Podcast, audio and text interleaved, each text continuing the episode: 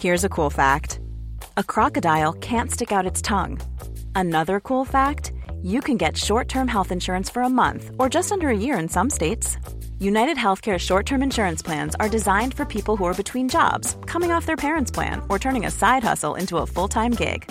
Underwritten by Golden Rule Insurance Company, they offer flexible, budget friendly coverage with access to a nationwide network of doctors and hospitals. Get more cool facts about United Healthcare short term plans at uh1.com.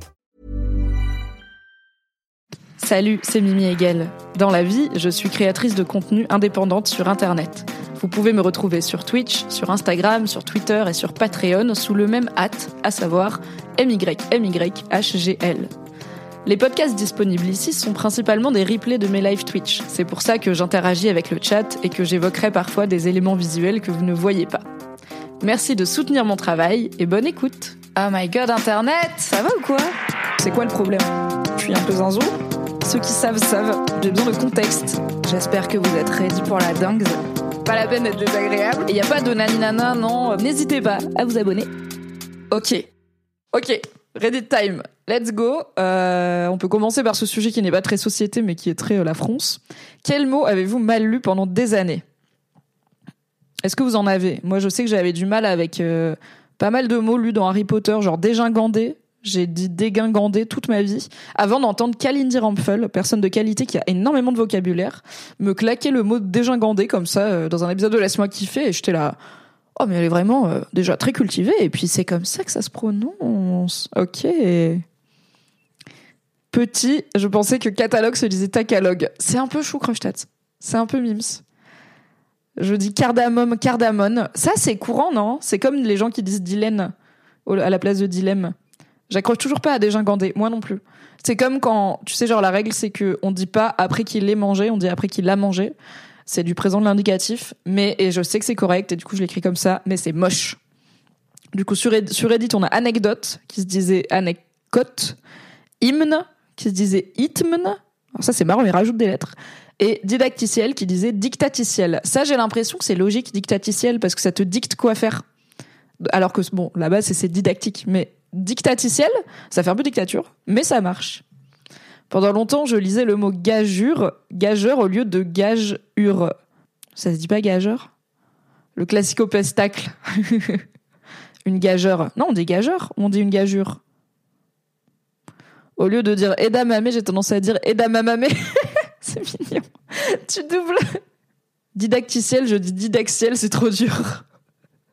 Toi, tu raccourcis, tu vois. Au moins, il y a un côté, genre, tu condenses. Saupoudré, j'ai tendance à lire et à dire saupoudré. Alors que c'est quand même, ouais. Je comprends. Parce qu'on dit jamais soupe alors que soupe, c'est un mot qui existe. Ma copine apprend le français, sa tête quand je lui explique que l'O-E-A-U, c'est juste O, mais écrit E-A-U. Ah non, mais God bless euh, que le français soit ma langue maternelle. Hein. J'aurais jamais appris le français sinon. Il y a trop de pièges. Il y a trop de, de tricks, il y a trop de... tu veux écrire le même son de 18 façons? Ouais, ok, super. Et j'adore la langue française, elle est riche, euh, on joue avec, j'ai double championne régionale des Dicodors, il y a quoi? Euh, Mais euh, on se fait chier quand même. hein. Je suis contente de pas avoir eu à l'apprendre euh, en langue étrangère, quoi. Tête d'oreiller au lieu de thé d'oreiller. Je suis en mode lecture globale avec une petite dyslexie. Du coup, quand je veux lire un livre un peu compliqué, dit c'est trop fatigant. Et surtout, je mélange beaucoup de lettres, ce qui rend les noms de persos très originaux. Alors, je sais qu'il y a des polices qui sont censées être mieux pour les dyslexiques, euh, en, pour les personnes dyslexiques en général, euh, pour des questions de voilà, de sérif, d'empattement, de choses comme ça qui permettent euh, de mieux identifier les lettres. Et donc, il y a cette fameuse police Open Dyslexique qui, a priori, a été euh, créée pour euh, aider à la lecture les personnes dyslexiques. Est-ce que tu as l'impression que ça marche sur toi? Est-ce que tu as déjà essayé de lire un texte écrit avec ça ou pas? Voilà, c'est ma question pour toi, Ezoc. Si tu veux y répondre, tu n'es pas obligé, mais tu peux. Aéroport, grand, bah, aéro, aéroport de Nice. Ingrédient, je dis ingression. C'est marrant. C'est une faute de frappe, mais à l'oral. J'ai vérifié sur le clavier. Eyeliner, je dis eyeliner. Ouais, ça va, tu vois, tu m'achouilles, tu m'achouilles, c'est pas grave. Ok, Mintara sur le chat dit Mon cousin disait feu dentifrice pour feu d'artifice. J'adore. Feu dentifrice, je suis fan. J'imagine des, des dentifrices qui volent comme des fusées. des bribes égale des brides. Ouais, bah c'est aussi un mot quoi. En Suisse, on a une émission de radio qui fait que jouer au décodeur.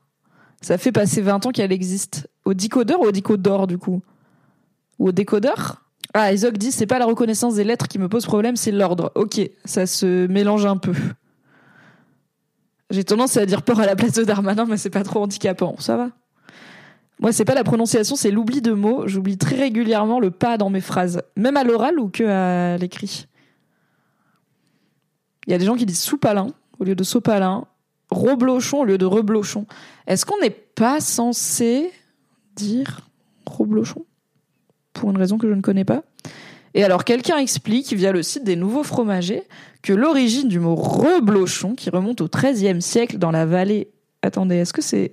Pourquoi vous voyez pas bien le texte? Ah, c'est chiant, c'est un site mal foutu. Hop. Voilà, bon, c'est petit, mais vous voyez.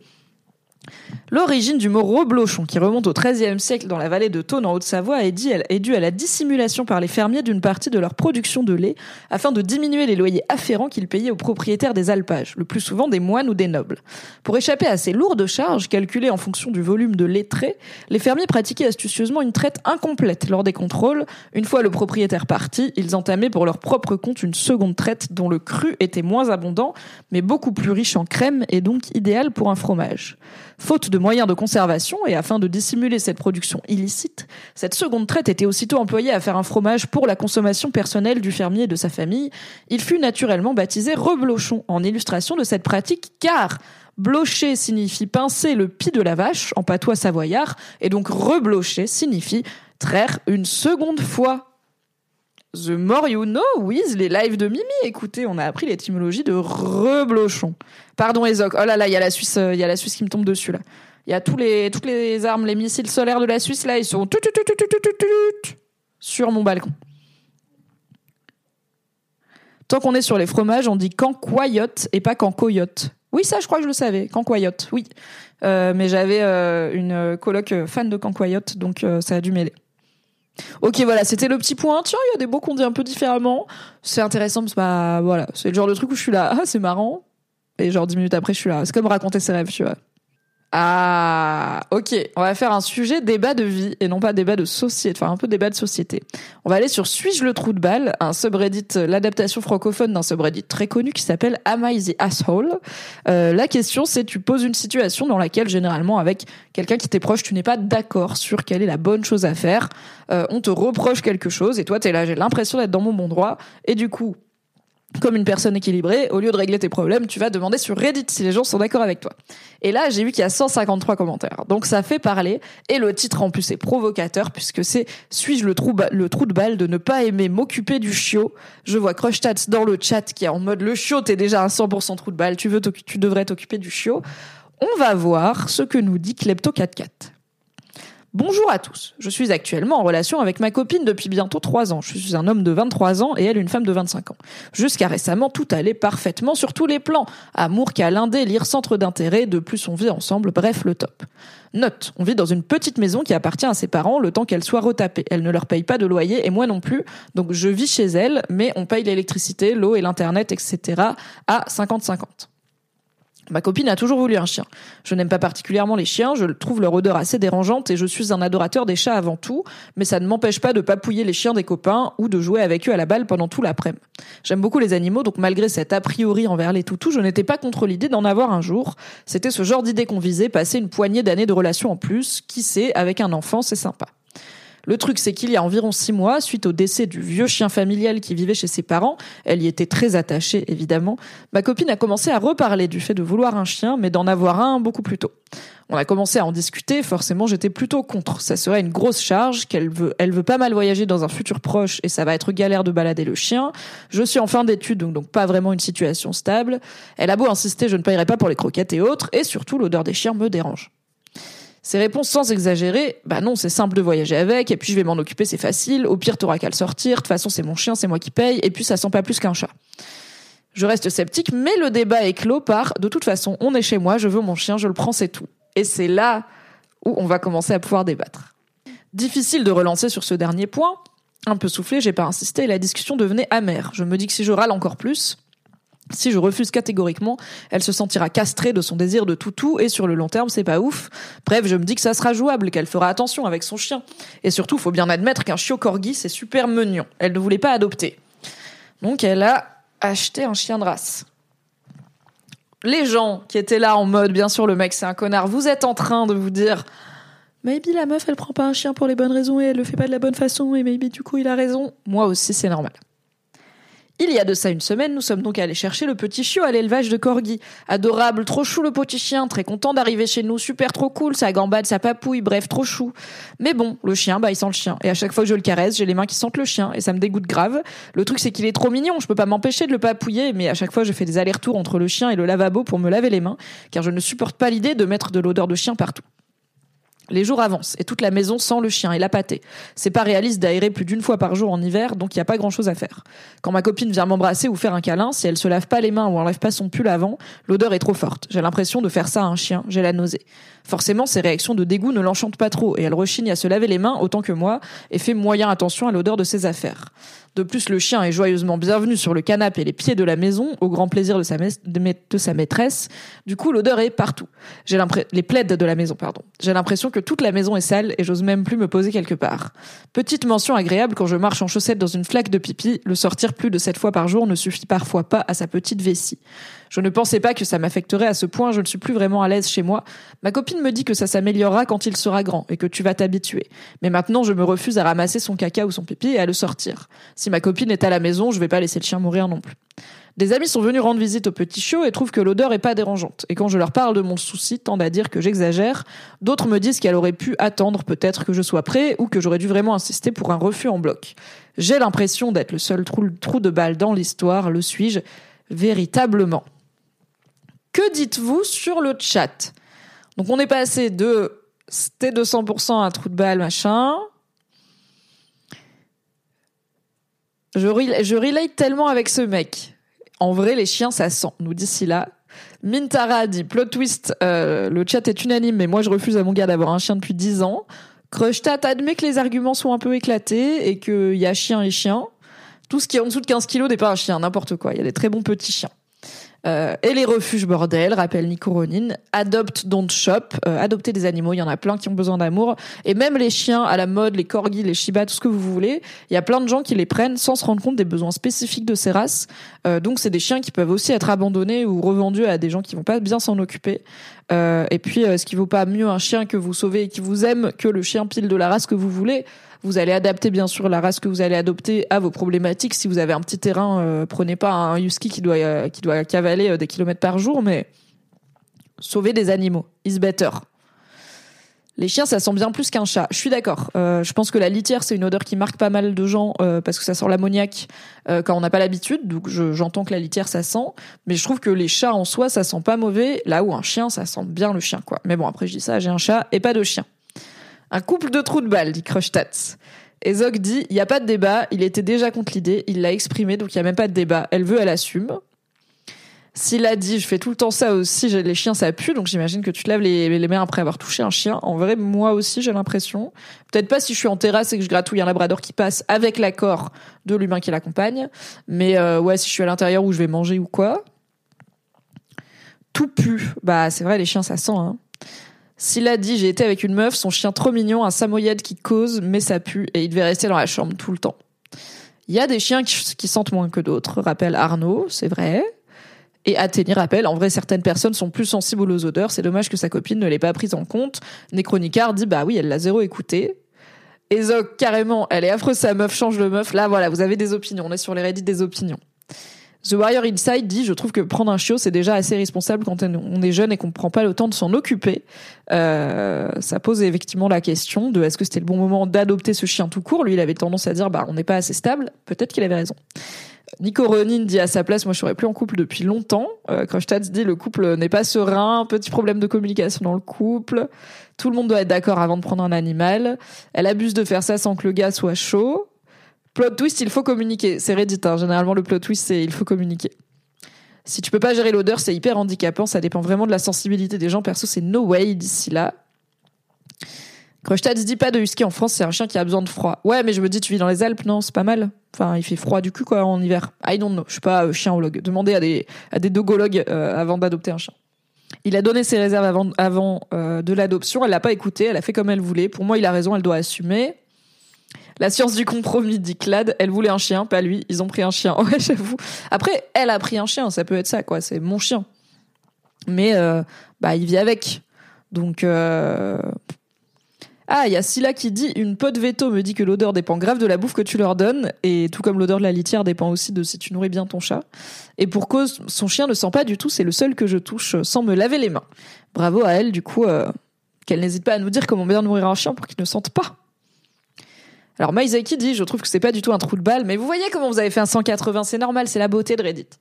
Déjà, il aime pas les chiens, il déteste l'odeur des chiens. Il était quand même prêt à négocier, mais sa compagne lui dit de toute façon, je fais ce que je veux et je prends pas en compte ton ressenti. C'est de la très mauvaise communication. Si elle avait voulu faire un vrai effort pour lui, elle aurait pu essayer de trouver une race qui sent moins. Ça donne l'impression que la meuf est pourri gâtée, alors que c'est la plus âgée des deux. Elle a 25 ans et lui 23. Bon, c'est pas une grande différence, mais je le note quand même. Adopter, c'est mieux, mais quand les animaux sont traumatisés ou ont des soucis particuliers, c'est compliqué pour un premier animal. Parfois, ça n'aide ni l'humain qui adopte, ni l'animal, rappelle, rappelle Yulin. Alors, c'est vrai, mais normalement, il me semble que les bonnes assos, elles te, voilà, elles te briefent et elles trouvent un animal qui va être adapté. Effectivement, si c'est ton, c'est ton premier chien, on va peut-être pas te coller un chien qui a été traumatisé et qui va avoir besoin de soins spécifiques. On va peut-être te, filer un chien plus, déjà, je sais pas, un vieux pépère un peu plus, qui pas forcément polytraumatisé, euh, mais qui a besoin du coup d'un endroit où euh, vivre ses vieux jours euh, au coin du feu, le nez sur les pantoufles. Amélie Taïtus dit Mon ex voulait un chien, moi un chat, personne ne voulait céder, on n'a rien pris. C'est pas un peu fort l'audio? C'est un peu fort, non? On n'a rien pris, au moment où on n'était plus ensemble, il a pris direct un chien. Bah en fait, voilà, ça veut dire qu'il voulait vraiment un chien, mais il a écouté le fait que t'en voulais pas, et toi peut-être que t'as pris un chat aussi. Comme ça, pas de problème. Ou alors elle attend quelques années, elle va pas en mourir. Clairement, elle est princesse, mais il reste le trou de balle car le, rien, le chien a rien demandé. Bah après, il dit qu'il le néglige pas quand, quand la meuf est pas là pour s'en occuper. Euh, juste, il s'en occupe pas spécialement. Enfin, il dit que quand même, il peut pas s'empêcher de le gratouiller parce qu'il est mignon et tout. Donc je pense qu'il joue avec lui, il le câline. Juste, il fait pas les corvées entre guillemets de s'occuper d'un chien et il laisse sa meuf tout gérer. Et je suis là, bah en fait, si elle, elle le sort sept fois par jour bah c'est elle qui a voulu un chiot quoi. Donc euh, ok tant qu'il laisse pas voilà et il dit quand sa meuf est pas là il le laisse pas moisir donc je pense qu'il le sort. Le top commentaire sur Reddit dit tu n'es pas le trou de balle visiblement elle n'a aucune idée de la charge que représente un chien. Donc la personne qui a posté dit elle a l'air de bien s'en occuper jusque-là, le chien est comme un petit prince et elle a du temps pour lui. Merci le télétravail. Mais je pense qu'elle comptait vraiment me mettre dans la boucle alors que j'avais pas envie de base. Non, mais ça c'est le classico, désolé mais c'est la version douce de euh, tu veux pas d'enfant, on fait un enfant et tu finiras par l'aimer. C'est en fait si tu veux pas t'occuper d'un chien et moi je suis bien placée pour le savoir, je veux pas de chien en partie pour la charge que ça représente, j'ai pas envie de devoir sortir de chez moi trois fois par jour et j'ai pas envie d'avoir un animal qui va être malheureux si je le fais pas. Donc, euh, le saviez-vous, j'aime être euh, chez moi. je suis streameuse, un indice chez vous. Et euh, bah du coup, euh, c'est une. Enfin, si mon mec prend un chien, je serais là. Alors déjà non, on va pas prendre un chien chez moi. Donc soit on a, on décide d'arrêter d'habiter ensemble et tu prends un chien et on est toujours ensemble mais on habite séparément. Soit euh, on prend pas de chien parce qu'en fait moi je veux pas de chien chez moi, mais en plus, bah si tu le prends, tu vas t'en occuper mon gars. Hein. 4 du mat, le truc qui gratte à la porte Bonne nuit, c'est ciao. Alors oui, mon chat, comme dit ce Momo is dogo. Mon chat est un tout petit peu dogo, puisque quand tu lui lances un petit cercable ou une boulette de papier alu, elle va le chercher, elle te le ramène dans sa petite bouche, et elle te lâche pour que tu lui relances. Donc c'est extrêmement mignon. C'est le seul truc qu'elle sait faire. Elle sera jamais un chien célèbre d'internet, mais euh, elle sait faire ça. On est ravis. Back to Reddit. Le deuxième top commentaire dit tu n'es pas le trou de balle et son dernier argument, à savoir on vit chez moi, on n'en a pas parlé de ça, est un giga red flag. Euh, comme d'hab, c'est la communication. Elle ne te considère pas comme son égal, ce qui est déjà grave et un red flag. Donc un red flag, c'est signal d'alerte, cette relation n'est pas saine. Mais surtout, elle abuse de sa supériorité sur toi, et ça, par contre, c'est très très grave. En effet, Lago, elle lui a imposé en disant, on est chez moi, TG. Bah en fait non, si t'habites ensemble, on est chez nous euh, et euh, tu peux pas euh, tout décorer comme tu veux parce qu'on est chez toi. Euh, en plus, elle dit que, enfin voilà, il dit la maison est à ses parents à elle, mais personne ne paye de loyer. ils sont en train de la retaper, mais ils partagent tout à 50-50, donc en soi ils dépensent autant pour leur logement. Et c'est pas comme si elle, elle s'était endettée ou quoi. Et, et en fait, bah du coup, elle est en train de lui dire t'es pas chez toi, t'es chez moi. On n'est pas, t'es pas chez nous, t'es chez moi. Et c'est genre Big no. Effectivement, ils pourraient rester en couple, mais chacun prendre son appart si c'est possible pour eux financièrement. C'est des choses qui se font et qui, de, enfin, je trouve ça cool aussi que de plus en plus il y ait un, peu euh, des discours autour de, on peut faire couple un peu différemment si jamais la méthode de base, euh, on habite ensemble, on dort ensemble, on fait des enfants, on se marie et tout ne nous va pas. On peut être un couple qui habite séparément, on peut être un couple qui habite ensemble mais qui dort séparément. Il y a plein de gens qui disent voilà, nous on fait alors soit couette séparée, soit lit séparé, soit chambre à part et en fait bah ça nous va très bien parce qu'on a un meilleur sommeil et on se retrouve le matin, le soir pour des câlins, la journée et tout. Euh, donc en fait, oui, ils peuvent complètement euh, habiter séparément. Après là, ils payent pas de loyer et tout. Peut-être qu'ils ont pas les moyens. Bon, la Go, elle a quand même acheté un corgi. Euh, c'est pas pas cher les corgis. Attendez, on va regarder combien ça coûte un chiot corgi? J'en ai aucune idée. Le prix d'achat d'un Welsh Corgi Pembroke euh, se situe entre 800 et 1300 euros et son coût d'entretien annuel se situe entre 600 et 800 euros. Donc s'il n'a pas de euh, maladie spécifique, quoi. Ses oreilles doivent être vérifiées chaque semaine. Il faut le brosser. Euh, c'est un chien dont l'entretien n'est pas particulièrement fastidieux, mais quand même, il coûte euh, un petit smic le chien. Donc euh, bon, voilà, on n'est pas. Alors, je je vais pas présumer de l'état financier de ce, ce couple, mais euh, on ne sait pas s'ils peuvent habiter séparément, mais du coup, euh, don't quoi.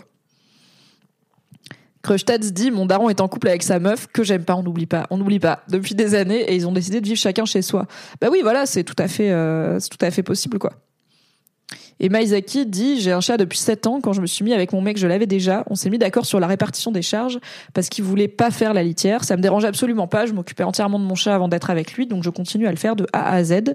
Quand tu prends un animal, faut pouvoir assumer de s'en occuper seul. Bah oui, moi je dirais qu'avec mon chat, donc Momo, que j'avais avant d'être avec mon gars et que j'avais avant d'emménager avec mon gars, euh, je dirais que je fais euh, 75% du taf. euh, de m'occuper d'elle. Alors je fais quasiment tout le temps la litière, sauf si jamais je suis pas là pendant plusieurs jours et je peux pas. Euh, c'est moi qui gère euh, la majorité de est-ce qu'elle a des croquettes, de l'eau, des friandises, est-ce qu'elle va bien? Je la check un petit peu, voir si elle a pas l'air d'avoir euh, de problèmes de santé et tout. Ce que mon mec il fait, c'est bah, lui tenir compagnie quand je suis pas là et lui donner plein plein plein de love et puis régulièrement quand même lui donner sa petite pâtée ou des petites friandises. Mais en gros, la charge mentale Momo, c'est à moi et c'est normal parce que c'est mon chat. Et la tâche que moi je trouve la plus, enfin je pense la plus ingrate d'avoir un chat qui est gérer la litière, bah c'est 9 fois sur 10 moi qui m'en occupe et je trouve ça normal aussi quoi. Je préfère à 100% pioncer sur le canapé qu'à deux dans un grand lit, c'était sujet de discorde avec mon ex. Bah écoute, euh, alors moi j'ai pas de souci à dormir avec quelqu'un, mais je comprends. Des fois, je suis contente de dormir seule. Et il y a tout de suite un côté genre, oula, on est fâché, on fait chambre à part. Il y a ce côté, euh, tu sais, quand les couples se disputent, il y en a un des deux qui dort sur le canapé. euh, et en fait, juste des fois non, t'es juste bien toute seule. Alors je, moi ça me va, j'ai pas de problème pour m'endormir. Mais c'est vrai que comme on vit un peu en décalé, euh, mon mec est un peu plus nocturne que moi. Euh, souvent quand je me couche, je suis solo. Donc j'ai la place dans le lit, je vais à mon rythme et tout. Bon, on va passer à un autre sujet que sujet chien. Je pense qu'on est d'accord avec euh, le fait que euh, il y a un problème de communication et que le problème n'est pas tant elle a pris le chien que elle a pris le chien sans t'écouter et en te faisant euh, valoir qu'elle est chez elle. C'est peut-être plus ça qu'il faut discuter que le yinche. Après, le yinche, c'est un sujet et maybe euh, va habiter là où il n'y a pas de chien, si tu veux pas de chien. C'est pas simple, mais ça peut se faire. Alors, là, de quoi on va parler? Alors, est-ce qu'on va aller sur Reddit France directement? Oui, on va faire ça parce qu'en plus, j'ai un peu, on n'est jamais à l'abri. Je suis pas abonné au subreddit sur The Last of Us, mais euh, je les fréquente du coup chaque semaine. Et il y a moyen que Reddit soit là. euh, Tiens, voici un gros spoiler de l'épisode euh, dans ta TL, donc on va éviter. Alors, on a le président de la Tchétchénie et l'émier de Poutine est gravement malade après un empoisonnement présumé. Faut pas souhaiter du mal aux gens, mais je n'en pense pas moins. On sait qui c'est. La réforme des retraites. La capitalisation. Je suis pas sûre d'avoir les moyens de comprendre ce que ça veut dire, la capitalisation de la réforme des retraites. Mais écoutez, vous savez quoi? Ça fait longtemps qu'on n'a pas parlé réforme des retraites. On va faire ça. Contexte. Cathy Apoursopoli sur l'introduction de la capitalisation dans le système des retraites. Alors déjà, c'est qui Cathy? Je suis inculte. Hein. Elle est sénatrice française, membre du Parti communiste, conseillère, euh, elle est sénatrice dans le Nord-Pas-de-Calais depuis le 1er juillet 2018 et elle est donc véry de gauche. Ok. Ah oui, mais j'avais j'avais compris via le contexte de ce qu'elle raconte, mais je le lis quand même. Donc sur le chat, Ezoc nous dit Facile. La retraite par capitalisation, c'est l'individualisation de la responsabilité de la retraite. En gros, la retraite par répartition, c'est notre système. Les actifs payent pour les retraités. La retraite par capitalisation, c'est les actifs mettent des sous de côté pour se payer leur retraite. Euh, Necronicard dit euh, ah bah vous êtes deux, deux camarades suisses puisque Ezoc aussi est en Suisse. La capitalisation dans les retraites c'est le pire truc. On s'est défoncé avec ça, on s'est fait défoncer avec ça en Suisse. Nos retraites à 65 ans elles sont misérables. Et Nat dit la capitalisation tu mets de côté chaque année pour financer ta retraite future. La répartition les cotisations des actifs financent les retraites des retraités. Euh, en effet donc le, le, le, le la différence entre le système actuel, vive la gauche, vive la France, euh, enfin vive la France quand elle euh, quand elle nous fout pas la honte, c'est que tout le monde cotise pour tout le monde, donc les personnes les plus précaires euh, vont pouvoir euh, avoir accès quand même à une caisse de retraite qui est financée aussi par des gens plus aisés. Là où la capitalisation, c'est tu tu crées ta propre retraite en fonction de tes moyens. Et donc, euh, comme euh, l'avance cette sénatrice, bah, les gens qui n'ont pas de moyens ne peuvent pas mettre de côté pour leur retraite. C'est en gros, on dit, bah, t'as qu'à économiser. Et t'es là. Mais connaissez-vous l'inflation, ainsi que le SMIC, ainsi que la pauvreté et la précarité? Je ne suis pas sûre. Oui, madame la, la sénatrice et non la députée, tout à fait. Euh, Chator dit perso je capitalise un peu via une assurance vie mais c'est mon choix je ne veux pas qu'on touche à la répartition. Oui parce que alors je sais qu'actuellement il y a donc le système par répartition qui est en train d'être menacé mais euh, il y a aussi des gens qui en plus du système par répartition font de la capitalisation parce qu'ils ont les moyens. Donc ça c'est les épargnes retraite, c'est ça? Les assurances vie, ce genre de choses où on place de l'argent pour une longue durée qui va fructifier. Et comme dit Maïzaki, bah, c'est le système Macron, les riches s'en sortiront et selon les pauvres. Sur Reddit, ah bah alors ça parlait de la Suisse euh, dans le chat, sur Reddit on a un point de vue des Pays-Bas. Une personne dit pour ceux qui en doutent encore, je vais vous exposer la douille monumentale qu'on se prend aux Pays-Bas. Je vais prendre des raccourcis pour éviter que ça prenne des plombes. Une certaine loi est passée, rentrera en vigueur et mon entreprise a décidé d'emboîter le pas plus tôt. Ils ont le droit.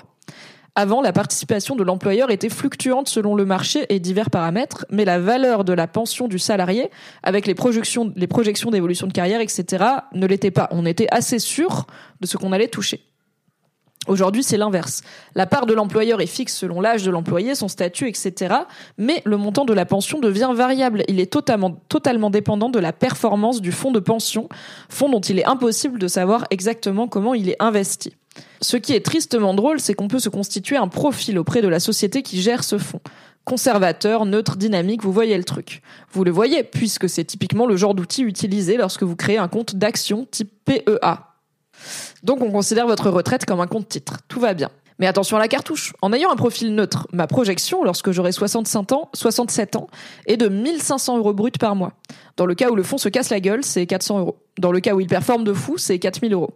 C'est pas mal, non, de se retrouver à 67 ans, d'avoir payé des cotisations qui sont fixes. Si t'as 400 boules par mois, on ne te rembourse pas pour se retrouver le bec dans l'eau avec un revenu moyen qui ne vous permettra pas de vivre. C'est fabuleux. On se retrouve à parier au moment de notre vie où justement on a besoin de sécurité. Et quand j'ai demandé des garanties, des assurances en cas de crash boursier pour un employé proche de la retraite, réponse du gars, there's no guarantee. Il n'y a pas de garantie. C'est hallucinant. T'es salarié et tu dois tout assumer, même si tu n'as pas de retraite, parce qu'un fonds de pension s'est cassé la gueule. Donc là, voilà. C'est les, aux Pays-Bas. Attendez, je pense que j'ai tout compris. J'ai vu The Big Short trois fois, ok. Et, euh, l'autre film où le gars il comprend la crise des subprimes. Bref, il y en a deux. Euh, donc les gens aux Pays-Bas, c'est les employés qui euh, mettent leur euh, qui épargnent pour leur retraite dans un fonds de pension.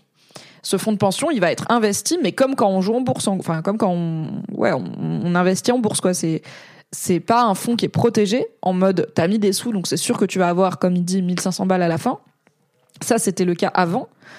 Euh, c'est un fonds qui va être investi et selon bah, du coup le marché, il peut fructifier ou perdre de l'argent. Et s'il perd de l'argent, peu importe, c'est un plan épargne c'est géré comme un plan épargne action. Merci Athénie.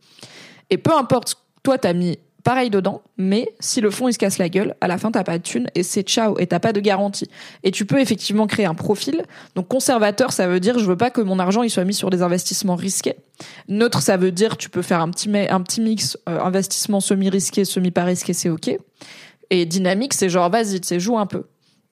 Et du coup le truc c'est plus tu prends des risques, genre là le mec il dit par exemple, là euh, moi j'ai un profil neutre la moyenne que je pourrais espérer, c'est 1500 euros. Mais si le fonds, qui est pas spécialement risqué en termes d'investissement, il est neutre, il se casse la gueule, je tombe à 400 euros par mois. S'il réussit bien, je suis à 4000 euros par mois de retraite. Si tu joues dynamique, potentiellement, s'il réussit bien, t'es à 6000 euros par mois de retraite. Mais il a plus de chances de se casser la gueule, et s'il se casse la gueule, c'est pour ta pomme.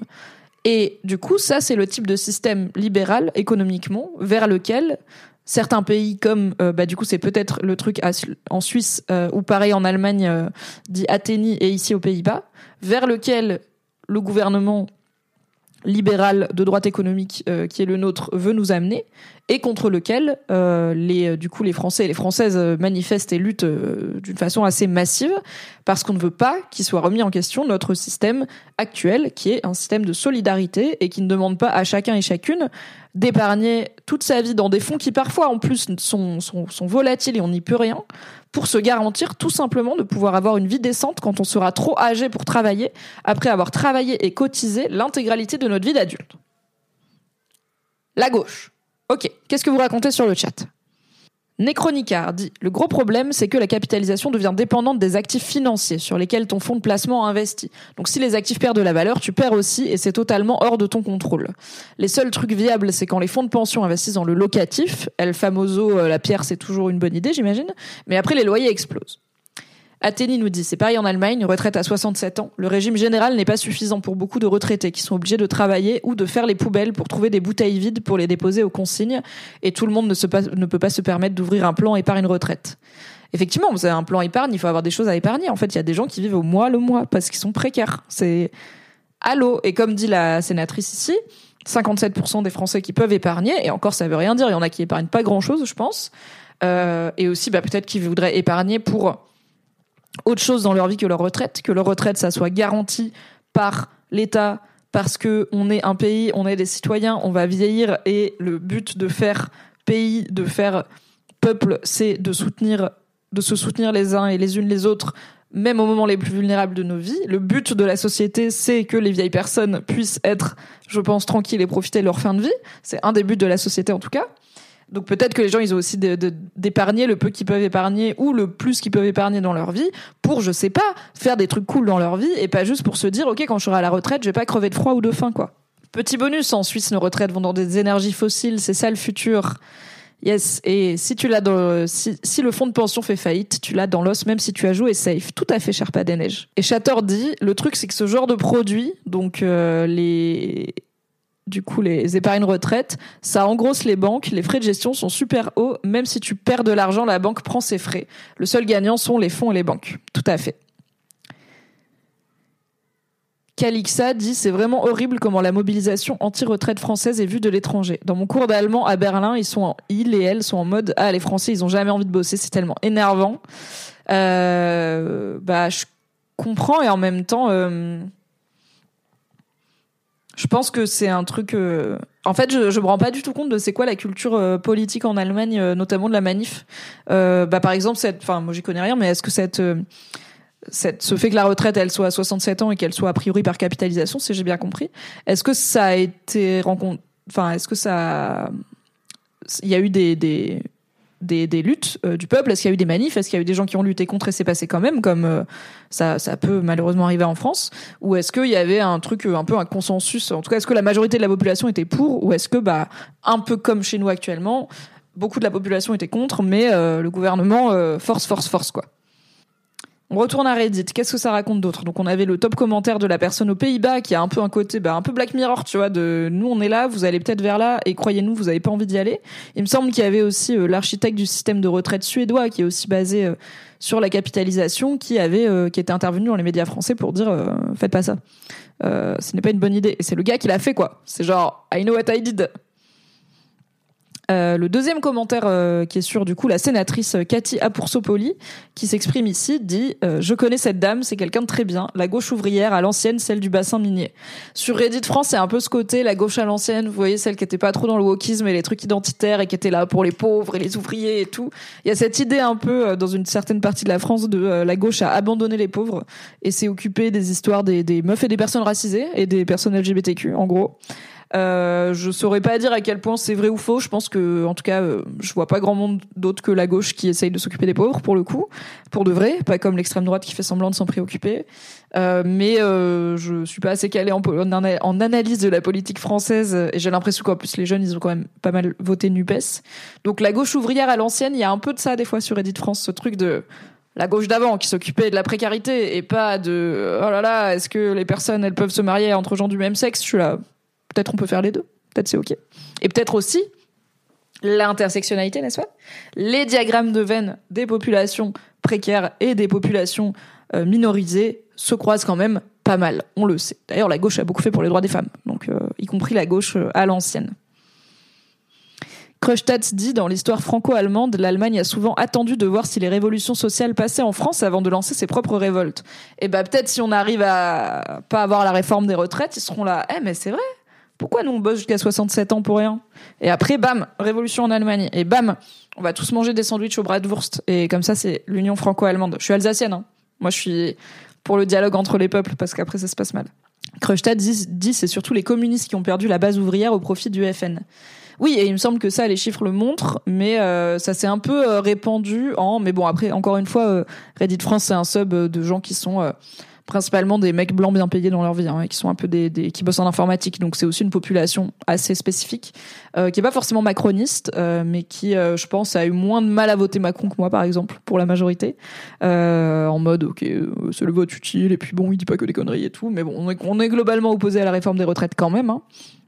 Euh, je pense que cette idée euh, qui est, je crois, factuellement vraie, que le vote euh, ouvrier a quitté un peu l'extrême gauche, le communisme, pour aller vers l'extrême droite, le Rassemblement national, est réel. mais ça s'est un peu extrapolé. Hein, la gauche a abandonné les pauvres et s'occupe que des queers homosexuels qui s'identifient comme des licornes. Et je suis là. Bah, c'est un peu l'idée, malheureusement. Alors, j'avais regardé sur Netflix la série avec Jean-Pascal Zadi qui devient euh, candidat euh, au second tour. En place, c'est ça, hein ouais, en place.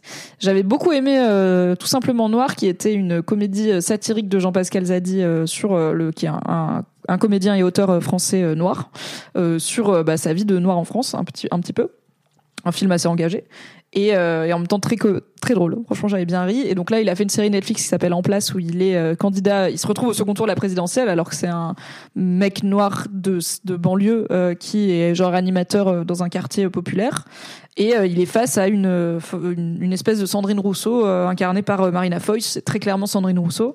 Et j'avais été très déçue parce que en fait, c'est une série qui veut interroger un petit peu le, désintérêt d'une certaine partie de la France pour la politique et l'abandon par la politique de plein de zones de France, notamment les quartiers populaires des banlieues d'Île-de-France, mais aussi bah il y, a un épisode autour des personnes dans, dans les campagnes et tout, voilà. Elle essaye quand même de dire quelque chose sur le rapport des Français et des Françaises à la politique. Euh, mais j'ai trouvé ça très dommage. Il y a une grosse caricature autour du personnage du coup de Sandrine Rousseau. Euh, alors Marina Foïs fait pas un mauvais travail, franchement en plus je l'aime bien. Mais euh, en fait j'ai trouvé que les blagues à ce sujet-là c'était vraiment les blagues hyper faciles des gens de droite sur regarder ces gauchos qui mangent du quinoa et qui se prennent la tête sur leurs pronoms. Et notamment, bah, à un moment, le, le perso de Jean-Pascal Zadi va rencontrer sa, rivale du coup à son QG. Donc c'est full des gens en Sarwell qui mangent AMAP, tu vois. T'es là, bon d'accord. Déjà, c'est pas faux, mais c'est un petit peu cliché en fait. Et, euh, et la première personne à qui euh, Jean-Pascal Zadi parle, c'est euh, bon bah quelqu'un qui ressemble à un homme qui est barbu, etc. Il lui dit bonjour monsieur, et le mec lui fait qu'est-ce qui vous dit que je suis un monsieur? Et je suis là, est-ce qu'on va encore faire la blague de qu'est-ce qui vous permet de dire que je suis un homme et tout? C'est pas très malin comme van. C'est pas une. En fait, je, je suis grave pour faire la satire de la gauche et des milieux militants, mais je pense que pour bien la faire, il faut les connaître et les comprendre. Et je suis pas sûr que la personne qui a écrit ces vannes connaît et comprend, bah, par exemple, le milieu écolo quoi. Bref, petite digression. Euh, alors, Calixa, donc sur ma question, sur le chat, euh, donc j'ai demandé est-ce qu'en Allemagne ça avait lutté contre euh, le, la retraite à 67 ans? Et Calixa sur le chat dit je sais pas en Allemagne car je viens de Suisse, mais en Suisse on a voté à genre 1% pour accepter que ce soit 65 ans pour les deux genres alors, alors qu'avant c'était 64 pour les femmes. Malgré une énorme mobilisation féministe et de gauche, la population votante a quand même accepté que les meufs bossent plus longtemps.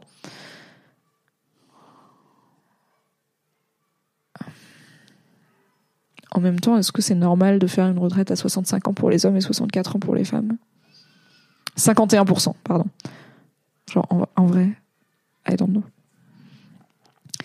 Maïzaki rappelle sur le chat que François Ruffin a fait une interview très intéressante dans l'Obs où il dit les Français veulent travailler, ils aiment leur travail, ils n'aiment pas la façon dont on leur fait exercer.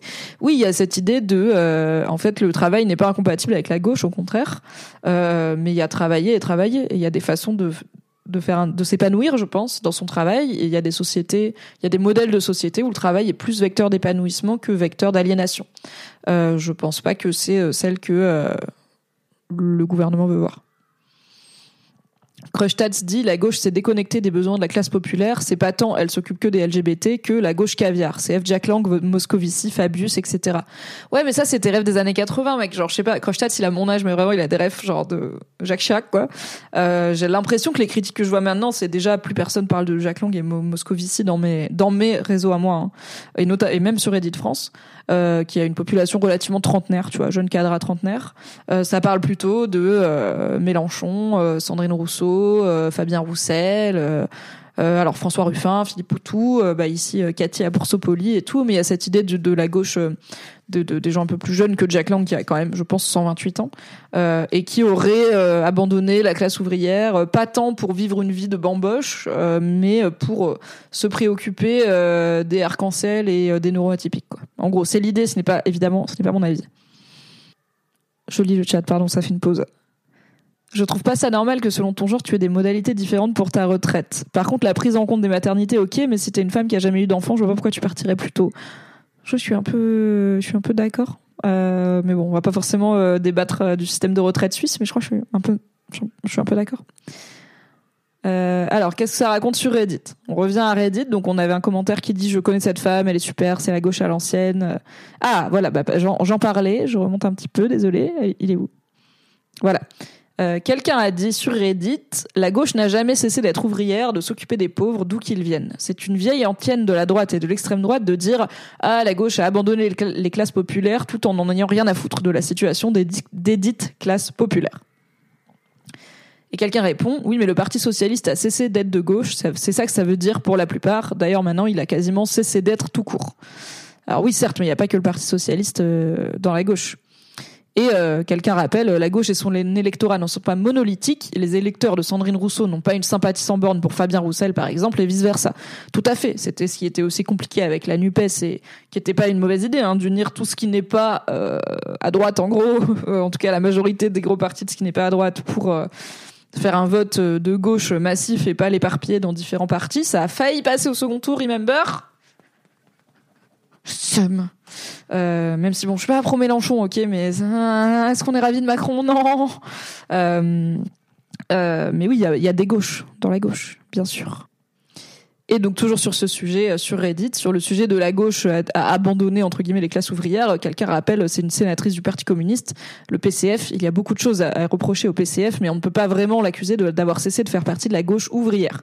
Entre elle et Assassi, c'est une excellente chose. Je trouve qu'on est des communistes au Sénat, ils connaissent bien leur sujet, ils font un travail monstrueux pour faire bouger les choses et amener les débats vers le bon sens. Même à l'Assemblée, ils ont plutôt de bons députés, pas tous, mais Chassaigne, Wolfran. C'est bien que ces gens soient là où le peuple les a placés. Écoutez, je suis très peu calé sur la qualité euh, de, nos différents députés, sénateurs et sénatrices, car euh, est-ce que je regarde la chaîne parlementaire? Non. Donc si vous avez des avis sur la qualité des prises de parole euh, des députés, n'hésitez pas. Voilà.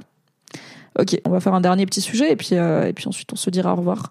Il y a tiens, écoutez, on va parler inflation parce que ça a fait pas mal parler cette nouvelle publicité de Leclerc dans la presse. Leclerc qui donc dit euh, quand les prix augmentent, il faut pouvoir tout comparer avec euh, euh, un graphique qui semble indiquer que tous les commerces, les principaux commerces de la grande distribution ont augmenté leur prix de 2% pour Lidl à 33% pour Casino, le plus, le plus gros coupable, et que Leclerc ne les a pas fait bouger. Alors déjà, on va zoomer pour comprendre, ok, comment ils ont comparé? je suis journaliste, n'est-ce pas? Donc, euh, déjà, le prix n'a pas été n'a pas été comparé sur autant de produits. Par exemple, Lidl s'est comparé sur 400 produits, euh, Super U c'est 4000. Donc déjà, ça interroge. Peut-être qu'il y a moins de choix de produits chez Lidl. C'est aussi des, des, des, hypermarchés hard discount où il y a, moi je team Lidl, hein, j'adore Lidl, où il y a moins de produits en choix peut-être. Euh, et on a ensuite des mentions légales qui nous expliquent. Alors, Comparaison de prix moyen sur un total de 4706 produits de marque nationale relevés du 9 janvier 2023 au 21 janvier 2023 dans 400 magasins des 10 enseignes comparées. Après, il donne la surface de vente moyenne étudiée pour chaque enseigne. Ah, et Lidl, c'est plus petit, donc c'est peut-être pour ça. Études réalisées sur des enseignes de formats différents, plus d'informations et détails des prix sur qui est le moins cher, point Leclerc. Donc ils ont fait aussi un site dédié pour les gens qui disent « Eh oui, mais qu'est-ce qui prouve euh, que ce qu'ils disent euh, c'est vrai ?» Ce qui est une bonne question à se poser en premier lieu. Euh, et donc l'idée, bah, c'est bien sûr de parler de l'inflation du prix de la vie et notamment des courses des courses et des produits alimentaires en général. Leclerc donc promet de ne pas de ne pas avoir baissé ses prix, sachant que dans mon, dans mon souvenir, Leclerc a toujours eu cette stratégie de se comparer directement et nommément à ses concurrents. Là où il y a plein de pubs qui vont pas dire, genre McDo, ils vont pas dire allez pas chez Burger King, ils vont dire salut c'est McDo, c'est trop bien, ou ils vont sous-entendre euh, n'allez pas chez la concurrence, euh, c'est nous le vrai King et tout. Euh, Leclerc, ils font des pubs en mode salut Lidl, on est moins cher que toi, ça va? Genre ils visent la, ils visent la jugulaire quoi. Donc qu'est-ce que ça raconte sur Reddit sur ce sujet? Le top commentaire dit Et alors là, je pense qu'on va avoir des explications sur comment on fait ce genre d'études. Donc c'est intéressant. Le top commentaire dit, moi, ce qui m'interpelle, c'est le étude comparative sur tant de produits. Qu'est-ce qui les empêche de sélectionner pour chaque concurrent un, un ensemble de produits qui est effectivement moins cher chez eux?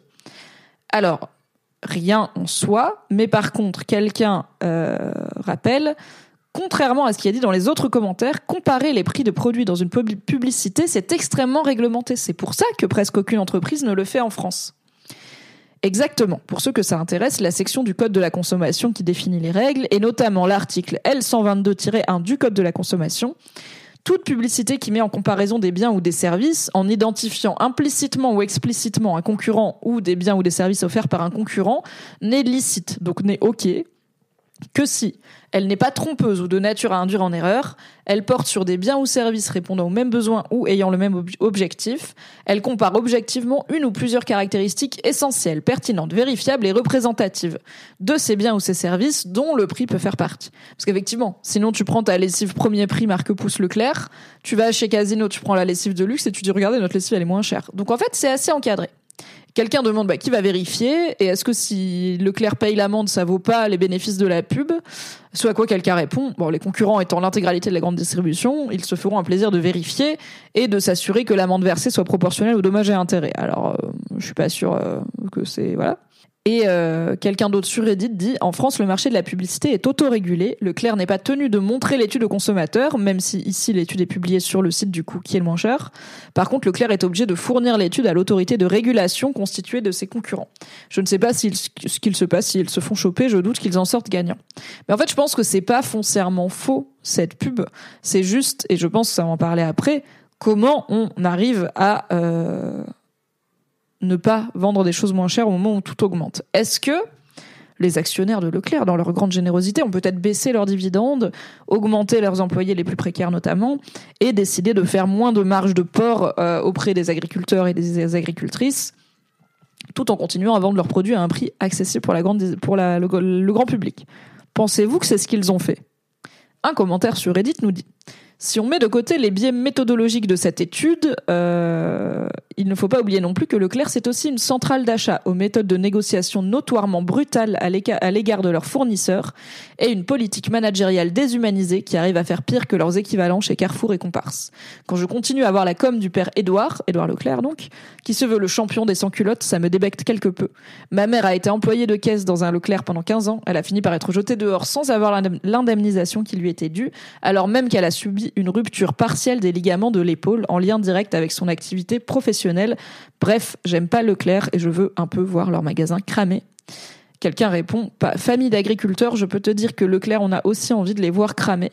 Vraiment des enfoirés dans les négociations, pire que littéralement tous les autres. Donc est-ce que euh, proposer au euh, public des produits qui restent peut-être un peu plus accessibles qu'ailleurs au prix de squeezer et essorer au maximum ses employés et ses fournisseurs est vraiment un acte militant, pas sûr. Euh, mais c'est le jeu du capitalisme qui veut que tout soit toujours plus rentable. donc oui, Chator dit dans le chat, le, Leclerc, ce qu'ils disent pas, c'est qu'ils font beaucoup de pression via leur centrale d'achat surpuissante. Ceux qui trinquent, c'est les producteurs. Faut arrêter de les voir comme les gentils, leurs marges sont les mêmes. Tout à fait. Leurs marges sont les mêmes. Et euh, ça amène une autre problématique euh, grande distribution dans le chat, à savoir la vraie douille, c'est Auchan qui continue de collaborer avec les Russes. J'ai que un Auchan près de chez moi. Trop le somme de leur filer du pognon. Euh, ouais, je comprends. Mais après, c'est voilà, t'arrives à des problématiques aussi de bah faut que j'achète de la bouffe en fait. Et euh, bah je sais que par exemple toi, Kreustadt, t'as pas de bagnole, t'as pas le permis, je crois. Donc tu vas pas pouvoir avoir mille choix. soit tu vas au Franprix qui coûte huit fois plus cher, soit tu vas chez Auchan. Mais Isaki rappelle, heureusement qu'on peut faire le marché. C'est vrai que si vous avez un marché à côté de chez vous, à des heures où vous êtes dispo et vous avez la foi, les marchés, c'est le sang. Et euh, bah, si vous allez en plus en fin de marché, souvent il y a pas mal d'invendus qui restent sur les bras des, des, des, vendeurs et qui peuvent vous permettre de vous faire un petit stock de produits frais pour moins cher, plus les fruits et légumes moches, un peu abîmés, un peu difformes et tout, mais qui sont pas moins bons que les autres, mais qui sont souvent rejetés par la grande distribution où il y a un calibrage et un truc de euh, les gens ils veulent des carottes tout droites euh, et tout orange, donc les carottes tordax vaguement brunes, tu leur donnes pas quoi. C'est d'une hypocrisie totale. Quand les prix augmentent, il faut pouvoir tout comparer, sauf qu'ils font tout le contraire comme par hasard, avec les hard discounters, ils prennent un échantillon minuscule. Et donc on en revient aux explications de l'étude. Quelqu'un dit, l'étude porte sur les produits de marque nationale, qui sont peu distribués dans le hard discount. Cela explique le peu de produits comparables entre Leclerc et Aldi ou Lidl. Si on comparait avec les marques distributeurs, l'écart serait sans doute moins élevé. Euh, c'est possible. Euh, et la personne dit, il n'empêche que de mon expérience, les prix chez Leclerc sont souvent compétitifs. Et quelqu'un répond, parce que Leclerc tire un maximum les prix et fait son beurre en louant des emplacements de galeries commerciales bien plus chers que la concurrence et met une forte pression sur les fournisseurs et producteurs. Sur le chat, vous rappelez, euh, cher neiges rappelle, attention, les marchés, il y a aussi une bonne dose de centrales d'achat groupées, c'est pas tout le temps de la vente directe. Bien sûr, je sais que les marchés, c'est pas tout le temps du petit producteur qui vient amener sa récolte euh, du jour, euh, parce qu'on vit dans un monde euh, centralisé, mondialisé et capitaliste. mais déjà, il y a l'aspect humain qui fait qu'on peut peut-être négocier un petit peu et tout. Et il y a les fins de marché où voilà, les invendus sont quand même accessibles à un prix moindre. Euh, ce qui n'existe pas dans la grande distribution euh, qui alors il commence à y avoir de la grande distribution qui fait des trucs de type les fruits et les légumes moches euh, les trucs à date courte qui sont vendus moins cher du coup pour éviter le gaspillage alimentaire mais et il y a les applis comme Too Good To Go qui peuvent vous permettre dans des supermarchés, dans des boulangeries, dans des commerces d'avoir les en fin de journée justement les invendus pour pas cher. Donc vous pouvez vous retrouver avec des sandwichs, des viennoiseries, des produits frais aussi et même parfois des plats préparés. Donc voilà, il y a plein de choses qui commencent à se mettre en place, mais euh, bah, la grande distrib, c'est la grande distrib, quoi. Ça change pas. Je fais mes courses via l'AMAP et Intermarché. Selon mes recherches, Intermarché, c'est les moins pires avec les producteurs et c'est pas cher. Euh, faut en avoir, mais euh, moi, j'ai pas d'Intermarché là où je suis. Mais en effet, euh, cool, cool. Et oui, il y a les AMAP aussi qui peuvent vous permettre d'avoir des fruits et légumes frais de saison, etc. Pour le coup, je crois qu'AMAP, c'est vraiment de la, du circuit court. Ou alors, c'est du bon marketing, mais je crois que c'est vraiment du circuit court. Et euh, si jamais vous vivez en immeuble, euh, dans des résidences ou, même à votre bureau, si vous avez un travail de bureau, euh, vous pouvez essayer d'organiser des commandes groupées de paniers AMAP ou de choses comme ça. Il y a la ruche qui dit oui aussi, je crois. Il y a même des systèmes maintenant pour directement parler à vos employeurs de fournir des fruits et légumes de saison pour des fruits de saison par exemple pour les pauses de, pour les goûter au bureau, des choses comme ça, ou de livrer toutes les semaines à votre bureau, bah voilà, il y a cinq personnes qui sont intéressées par euh, un panier euh, de la map, et bah c'est livré direct au bureau, vous le récupérez, chacun rentre chez soi avec le sien. Donc voilà, il y a des il y a des choses à faire pour varier un peu l'origine de sa nourriture, mais c'est c'est du boulot, c'est du temps, c'est de la charge mentale. Euh, je vais vraiment, en tant que meuf qui va à Lidl et à Casino, je vais faire la leçon à personne sur où est-ce que vous achetez votre bouffe et je vais pas vous faire la leçon tout court sur grand chose dans votre vie, quoi. J'ai la chance d'avoir un marché de producteurs le samedi vers chez moi, c'est vraiment le pied. Moi aussi, il faut que je le tente. Euh, écoutez, j'ai au 104 à Paris, qui est un lieu euh, de euh, un peu galerie, un peu voilà nouveau lieu alternatif, enfin lieu alternatif dans une ancienne caserne de pompiers et tout. apparemment, tous les samedis matins, il y a un. Pourquoi il y a la pub Qu'est-ce qui se passe? Pourquoi il y a la pub au milieu de la vidéo? On est où là? La meuf qui regarde jamais YouTube. Il y a un marché de producteurs. Il faut que j'aille voir ce que ça donne. Les AMAP, c'est un peu compliqué quand tu es seul en termes de quantité. Oui, voilà, mais est-ce qu'il n'y a pas, euh, si tu es euh, étudiant ou étudiante ou au taf, est-ce qu'il n'y a pas un ou une personne avec qui tu pourrais dire, bah vas-y, euh, je commande deux paniers par mois, tu me payes la moitié et je te file la moitié des produits? Maybe. Sortir d'un cours de bioéconomie et agro-ressources pour ouvrir ce live. Welcome dans ton monde, désolé de ne pas te changer beaucoup les idées. Je regarde un peu ce qui se passe. le wokisme. Allez, on va se claquer un petit vu du Royaume-Uni. Pourquoi le woke ne passe pas en France? On va lire cet article avant de d'en lire les commentaires. Hein. Courrier international nous dit Vu du Royaume-Uni, pourquoi le woke ne passe pas en France? C'est du Daily Telegraph. Ah non, c'est réservé aux abonnés. Alors on va pas pouvoir le lire en entier. Euh, est-ce qu'on peut le lire en anglais sur le Daily Telegraph? Euh... Désolé à Courrier International, hein, mais je suis suis pas euh, abonné. Voilà quelque chose sur lequel les Français ont raison. Euh, ils ne supportent pas le wokisme, nous dit Courrier, nous dit euh, le Télégraphe. Alors je vais vérifier que c'est bien le même article dont parlait Courrier International, afin de ne pas dire de bêtises. Oui. Oh là là, tout est payant. ok, bon bah, on va juste aller voir ce que dit Reddit. On va lire l'intro de Courrier International qui est en libre accès. Silence étonné à l'autre bout du fil. Je viens de demander à un ami avocat s'il n'avait pas peur d'être renvoyé de son cabinet après avoir couché avec une de ses collègues plus jeunes. Il a la trentaine. Bah non, bien sûr que non, me répond-il. Mais tu lui donnes quel âge? Même son de cloche chez une directrice de la communication. Nous sommes des adultes responsables, je vais pas commencer à traiter mes équipes comme des bébés.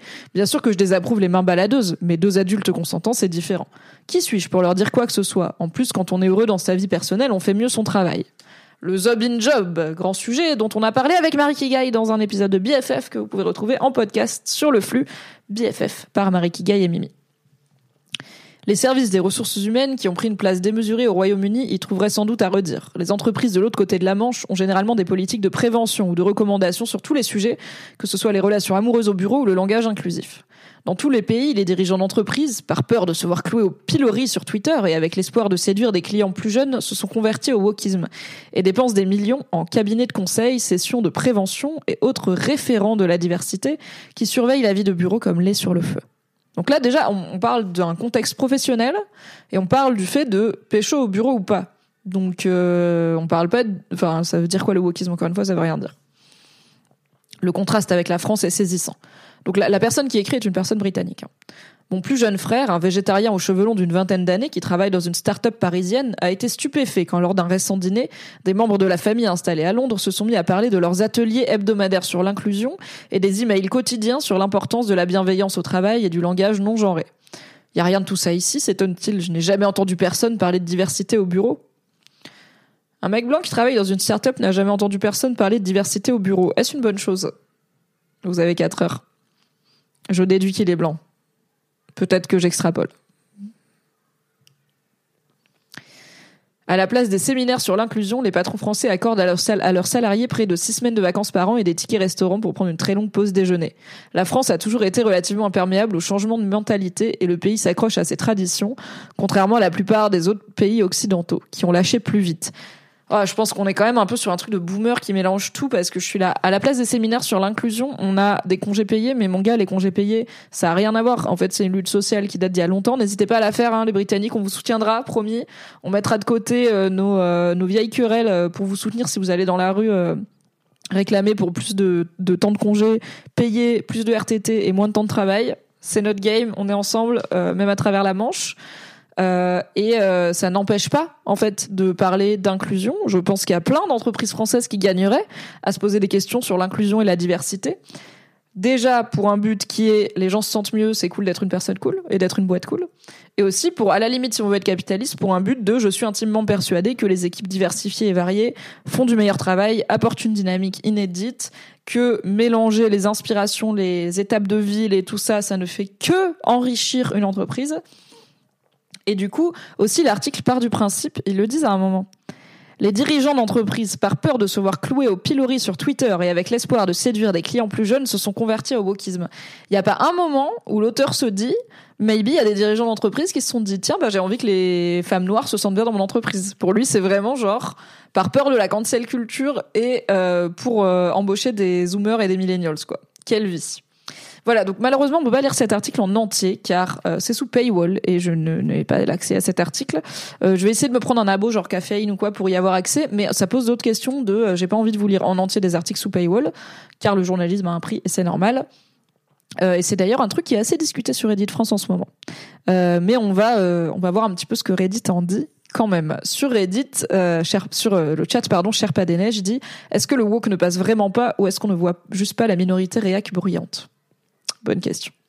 Le top commentaire sur Reddit commente la phrase euh, La France a toujours été euh, remarquablement imperméable aux euh, changements culturels globaux en disant, donc ça c'est quelqu'un de Reddit qui parle, et les anglo-saxons ont toujours été remarquablement prétentieux, au point de considérer qu'ils sont le phare du monde, et qu'un changement dans le monde anglo-saxon est un changement culturel global, pour reprendre le terme de la journaliste. Les Ouzbeks ou les Yéménites ou les Rwandais ou les Papouas-néo-guinéens s'en tapent largement plus que nous de combien de pronoms il faut utiliser cette année pour être tendance dans les bars branchés de Londres. Et j'adore aussi le passage, t'as vu, les Français, ça les dérange pas de se mettre en couple avec leurs collègues de travail, ah les gros dégueulasses, pour conclure par les Français sont très conservateurs. Oui, c'est vrai que ça marche pas trop euh, en même temps. Alors, je suis pas fan de cette idée de il y a plein de pays où les gens s'en foutent. je pense qu'il y a en fait les populations minorisées existent dans tous les pays. le mal que, le, que font le capitalisme, mais aussi le patriarcat, l'hétéronormativité, etc. existent à travers le monde. Et je pense qu'il y a des Ouzbeks, des Yéménites, des Rwandais et des Papouas-néo-guinéens qui réfléchissent en fait aux pronoms, à leurs, à leurs identités de genre, à l'égalité, et que c'est pas un truc de gens privilégiés anglo-saxons. Euh, par contre, euh, voir un changement culturel au Royaume-Uni comme quelque chose de global, en effet, c'est peut-être euh, extrapolé un petit peu de la part de la journaliste britannique. Meizaki dit sur le chat Pécho au bureau, tant que c'est dans un consentement éclairé et enthousiaste, je n'y vois pas de problème légal. Donc je trouve ça normal qu'il n'y ait pas d'intervention particulière de l'entreprise. Après, ça peut être une mauvaise idée, notamment à cause des conséquences en cas de rupture, mais c'est un autre sujet. tout à fait, oui. Je crois qu'en France, tu peux pas légalement empêcher tes employés de de socialiser, euh, que ça soit euh, parce qu'en fait c'est leur vie privée, ils font ce qu'ils veulent, tant que c'est pas euh, on se chope dans les toilettes du bureau. Et, et j'en avais parlé, donc on a fait un BFF sur le rapport au travail avec Marie, et dedans on a parlé de nos in job du coup, quid de pécho au bureau, à la fois juste sexuellement et bah pourquoi pas amoureusement quoi. Et euh, bah, on, a, on a parlé un peu d'expérience, soit de nous, soit de nos proches. Et euh, bah, j'ai parlé du fait que je connais quelqu'un qui euh, est tombé vraiment au croque-love et l'autre personne aussi, d'une personne qui était littéralement sa, N-1. Donc la personne était supérieure hiérarchique de l'autre personne. Et c'était pas une très grande équipe, donc c'est pas genre ouais, mais il y a 18 personnes à gérer quoi. C'était ah ok, on est vraiment toute la journée ensemble. Et bah ils en ont parlé ensemble à l'entreprise pour trouver des solutions et notamment assigner une nouvelle personne en N plus 1 euh, à la personne qui était subordonnée pour que euh, la personne avec qui elle sort maintenant ne devienne pas, ne soit pas, ne soit plus son chef en fait. Donc euh, c'est pas, voilà, c'est du, ça peut aussi être des choses à discuter avec les ressources humaines. Il y a des, il y a des des bonnes les personnes compétentes dans les ressources humaines, je pense, sont aussi formées à ça, à comment faire de façon saine un couple au bureau, surtout quand il y a lien de subordination, et comment faire aussi si jamais il y a besoin en cas de rupture, quoi. Ouais, bah, Werner sur le chat dit il y a pécho entre collègues de même niveau et avec des personnes euh, avec des étapes de hiérarchie, c'est pas la même chose. Voilà, c'est pas la même chose. Écoutez, ça ne s'est pas mal passé cette expérience. Euh, le, le, le, couple a tenu euh, au boulot, ça s'est bien passé. Euh, le couple a fini par se séparer, mais pour d'autres raisons. Donc c'est possible, ça peut vous arriver. Voilà. Et en plus, c'était ouais non, j'arrête, j'arrête de raconter la vie des gens. Ah bah voilà, sur ce que je disais, il euh, y a une personne sur Reddit qui réagit aux côtés euh, les, les Ouzbeks, les Yéménites, ils s'en tapent des pronoms en disant je dirais au contraire que les personnes LGBTQ+ dans ces zones géographiques sont un peu plus intéressées à ces problèmes, violences, lois discriminatoires, etc. qu'en France ou en Angleterre où la vie est plus facile. Je pense par contre que le woke entre guillemets passe mieux en France qu'au Royaume-Uni où les débats anti-LGBTQ voire racistes font rage et sont directement importés des États-Unis oui, il y a quand même des dingues euh, qu'il y a au Royaume-Uni qu'on n'a pas, même si elles arrivent. Rappelons que toute la mouvance qu'on est en train de voir euh, dans une petite partie du féminisme français, à savoir la mouvance TERF, la mouvance transphobe, euh, notamment menée par Dora Muto et Marguerite Stern, hein, on va dire les termes, cette, cette mouvance qui s'intitule Feméliste parce qu'elle défend l'idée que les femmes, en tout cas que les femmes sont celles qui sont nées avec des organes génitaux féminins et que les seules vraies femmes sont celles qui ont vécu un vécu de femme euh, toute leur vie, y compris socialement, et que les personnes trans et notamment les femmes trans ne sont pas des femmes et sont même potentiellement des prédateurs pour les femmes, des opinions de merde. Euh, ces personnes-là, elles ont un discours qui est très présent au Royaume-Uni depuis un bon moment. Euh, la mouvance TERF, c'est pas pour rien que J.K. Rowling elle est dedans. C'est un vrai truc au Royaume-Uni et ça passe des lois et tout euh, pour aller dans ce sens-là, au nom de protéger les enfants, les adolescents et tout. Donc euh, effectivement, il y a, y a, des dingues qui se passent au Royaume-Uni d'un niveau qu'on n'a pas encore. Alors je dis encore malheureusement, mais qu'on n'a pas forcément en France, que j'espère on n'aura pas. Euh, je pense qu'en France, on a peut-être un, un, côté un peu vivre et laisser le vivre, tu vois, de ok, peut-être qu'il y a plus de gens qui sont là eh vas-y, on va cramer, euh, on va cramer des trucs sur le parvis de l'Elysée pour les retraites au lieu de s'occuper des pronoms des gens. Euh, on a une, on a une habitude de lutte sociale, de lutte des classes en France qui est peut-être euh, plus, plus, plus vivace. Après, je veux pas dire qu'il y en a pas en Angleterre. Hein. Je sais qu'il y en a, bien sûr. Euh, mais voilà, des petites hypothèses sur pourquoi peut-être il y a, c'est vu différemment vu du Royaume-Uni. Oh non, il y a Mintara qui dit j'ai découvert récemment que mon N plus 4 a eu du sexe avec tout le bureau. Il y a des choses qui ont été retrouvées aux toilettes et c'est le reste du bureau qui s'est fait engueuler, évidemment. Chaud ça commence à être risqué de coucher avec plusieurs personnes de sa boîte, surtout quand t'es N plus 4, t'es bien chef, quoi. On continue un petit peu sur Reddit, voir ce que ça raconte sur cet article sur le wokisme. Euh... Quelqu'un dit, je bossais dans une boîte allemande avec des valeurs, des valeurs woke, LGBT+, etc., etc. Ça a pas empêché le PDG de baiser une stagiaire dans les toilettes, de virer des femmes enceintes et autres joyeusetés, mais heureusement, ils avaient mis les couleurs de l'Ukraine sur le site web. PS, je n'ai rien contre les LGBT+, mais les boîtes utilisent ça pour se donner bonne conscience. Bien sûr, il y a du washing, hein, ça existe. Alors, y a, on parle de greenwashing, je pense que vous connaissez, euh, de se faire passer pour plus écolo qu'on ne l'est, euh, de pinkwashing euh, pour euh, du coup pour se faire passer euh, pour une entreprise qui euh, qui valorise et qui défend les droits LGBT+. Il y a le purple washing pour se faire passer pour une entreprise féministe. Enfin voilà, il y a beaucoup de washing différents. Et ce qu'on projette n'est pas forcément ce qu'on fait en interne, n'est-ce pas? Tout à fait. Comme dit quelqu'un sur Reddit, c'est le classique pinkwashing. L'exemple le plus criant, c'est pendant le mois des fiertés, donc c'est en juin. Toutes les grosses entreprises se mettent aux couleurs LGBT pour dire regardez-nous, on est vraiment trop sympa et inclusif, alors que du côté de leurs filiales dans des pays continents beaucoup moins ouverts sur ces questions, c'est silence radio. Oui, alors c'est un truc classique sur Internet, euh, notamment euh, sur l'internet anglo-saxon. Tous les mois de juin, c'est le Pride Month aux États-Unis, et plein plein de grosses marques euh, passent leur logo du coup aux couleurs de l'arc-en-ciel, euh, mais pas dans tous les pays. Donc par exemple, tu vas avoir une marque qui a son logo aux couleurs de l'arc-en-ciel, mais cette marque le compte Twitter de cette marque, genre, je sais pas, Mercedes, euh, Saudi Arabia, euh, ne l'aura pas. Donc euh, on s'adapte. C'est le capitalisme en fait. Le capitalisme n'a pas de valeur. Le but du capitalisme, c'est de faire d'accroître les richesses. Donc il n'y a pas de valeur, il n'y a pas d'éthique dans le capitalisme. Par contre, comme on vit dans un monde capitaliste et que du coup les entreprises et les personnes riches ont par définition beaucoup de pouvoir dans ce monde où l'argent est le pouvoir, l'engagement de personnes qui ont beaucoup de pouvoir ou d'entités qui ont beaucoup de pouvoir peut quand même, je pense, faire changer les choses. Quand McDo met un couple gay dans une pub, je me dis pas ah, c'est bon, l'homophobie c'est fini, mais je pense pas que ça sert à rien. Je pense que normaliser, par exemple, euh, c'est un exemple random, hein, mais que normaliser ce genre de choses, ça compte quand même.